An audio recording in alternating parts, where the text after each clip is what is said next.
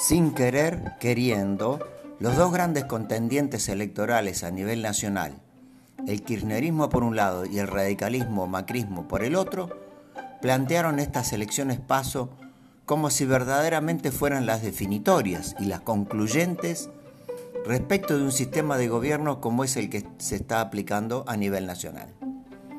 El primero en hacerlo fue el prorradicalismo, al poner en evidencia que con solo siete bancas más de diputados, el gobierno se alzaría con la mayoría en el Congreso de la Nación.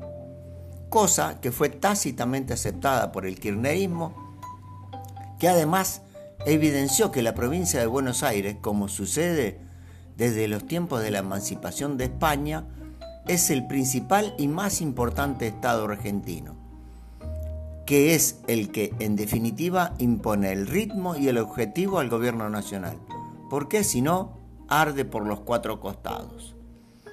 Por eso es que inteligentemente el peronismo gobernante en La Rioja optó por hacer absoluto hincapié en lo local y ni siquiera mencionar al presidente Fernández o a la vice Cristina Fernández en la propaganda de sus candidatos a diputados nacionales.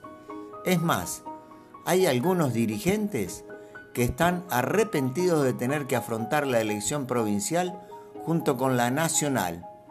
Pero bueno, alea jacta esta. Esto se da prácticamente en todas las provincias. Por ejemplo, en Mendoza, la senadora kirchnerista de Anabel Fernández Agasti admitió que las cosas no salieron como esperábamos, en una fuerte autocrítica sobre la gestión del gobierno nacional.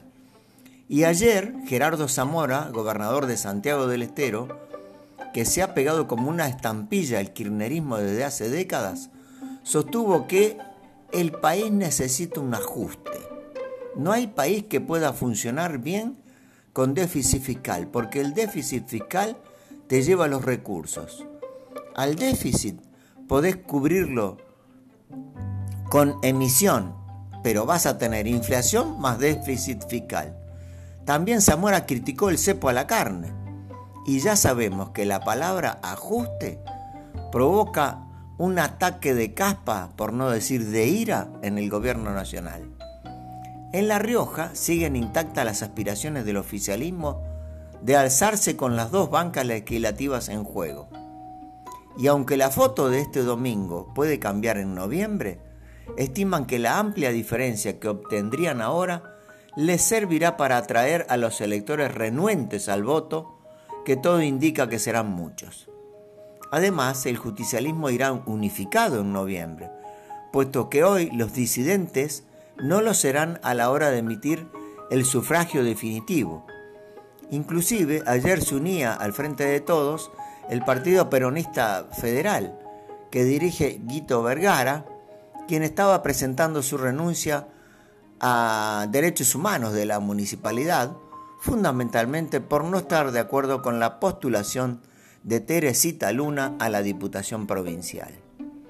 Aunque el Nobel candidato justicialista Schwetters dice que no apoyará a Pedrali en noviembre, habrá que eh, ver qué piensan y qué hacen sus votantes.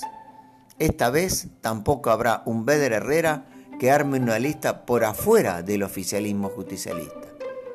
Y por otro lado, la oposición irá fragmentada por lo menos en dos listas, tanto a nivel nacional como provincial, porque con los comicios provinciales en marcha, en miércoles 15 habrá que presentar alianzas en la justicia electoral provincial, y el 25 los candidatos. Será prácticamente imposible que haya algún tipo de concordancia en el nivel nacional.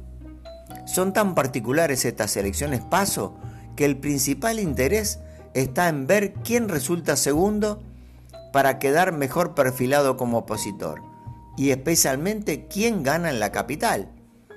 El quintelismo también confía en que ganarán la capital, lo cual sería un golpe muy duro para la intendenta Inés Brizuela Idoria, que para colmo acaba de ser potenciada por Ernesto Sanz, el armador del radicalismo nacional, quien la mencionó en el diario Clarín junto a otros nombres como Cornejo, Morales y Valdés. Así que ya sabemos quién le va a poner las fichas al radicalismo en el 2023. Pero claro, a Inés le tiene que ir bien en noviembre, por lo menos en la capital riojana. Esa pequeña notita en el matutino porteño revela también por qué el quintelismo gobernante quiere sacar del juego a la intendenta. Porque no es ella sola, está todo el radicalismo nacional detrás de ella aunque esa jugada implique hasta el posible surgimiento de una posición interna dentro del oficialismo, lo que tampoco sería muy novedoso, puesto que siempre el principal contendiente del peronista que está en el gobierno ha sido otro peronista. En octubre también habrá otros comicios importantes que son los de la Universidad Nacional de La Rioja. El calderonismo ya ungió a Tania Riogel como candidata, quien tendría vínculos prácticamente directos con la máxima autoridad de la provincia. Pero aún falta ver cómo se organizan los opositores. Para armar una lista completa a todos los cargos en la UNLAR se necesitan alrededor de 400 candidatos. Y si hay tres listas, por ejemplo, serían unos 1.200 candidatos sigue siendo la política la mejor carrera, ¿no?